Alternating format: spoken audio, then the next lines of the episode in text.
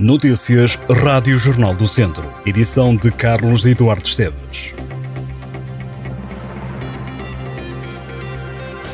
A Câmara de Viseu vai dar descontos aos séniores do Conselho nos espaços do MOVE, mas os preços dos bilhetes simples aumentaram em comparação com 2023, com subidas que superam os 10%. De acordo com o tarifário de 2024, publicado no site do MOVE, as deslocações para as zonas servidas pelo Sistema de Transportes Públicos de Viseu passam a custar agora entre 70 cêntimos e 1,55€.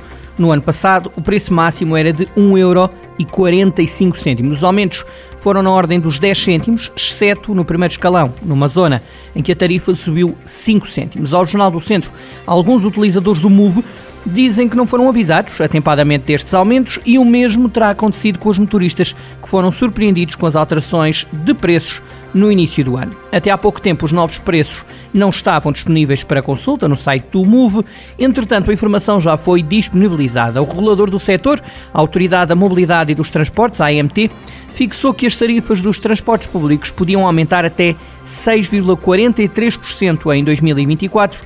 O MOVE aumentou na ordem dos 10%.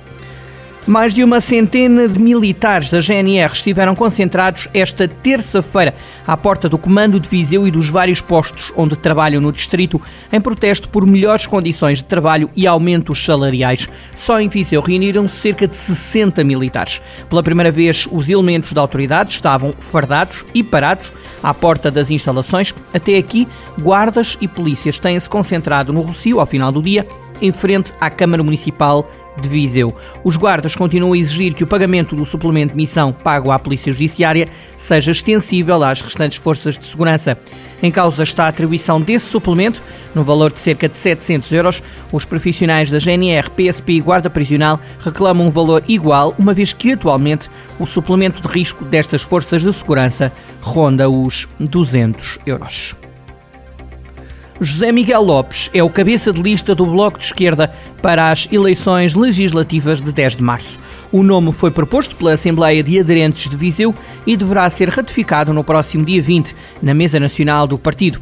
Em segundo lugar está Rita Diogo, uma candidata independente. José Miguel Lopes tem 20 anos, é de Mortágua, tem feito ativismo pelo direito à habitação e é membro da Comissão Coordenadora Distrital de Viseu do Bloco de Esquerda. José Miguel Lopes foi candidato à Assembleia Municipal de Mortágua em 2021 e à Assembleia da República pelo Círculo Eleitoral de Viseu em 2022.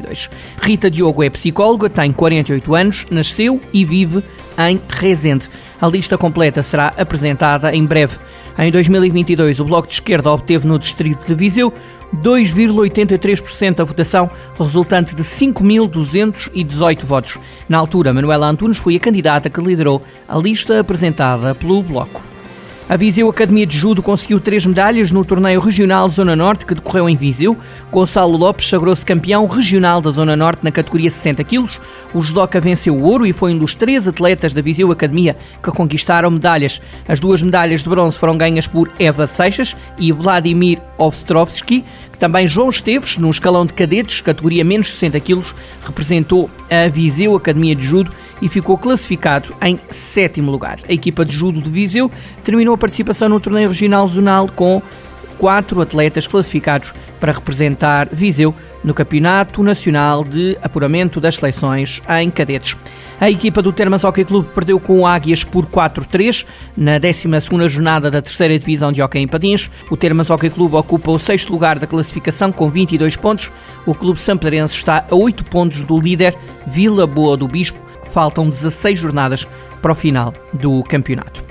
A Câmara de Mangual vai organizar este ano o programa Dias de Festa, que promete espetáculos culturais para todos os gostos, com a Biblioteca Municipal a servir de palco. No total vão decorrer 12 atividades ao longo deste ano, uma em cada mês.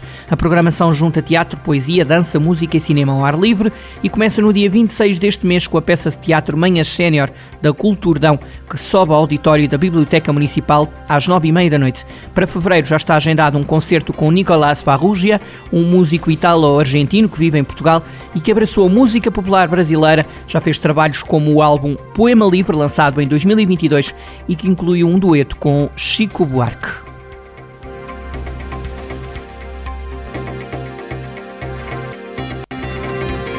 Estas e outras notícias em jornaldocentro.pt.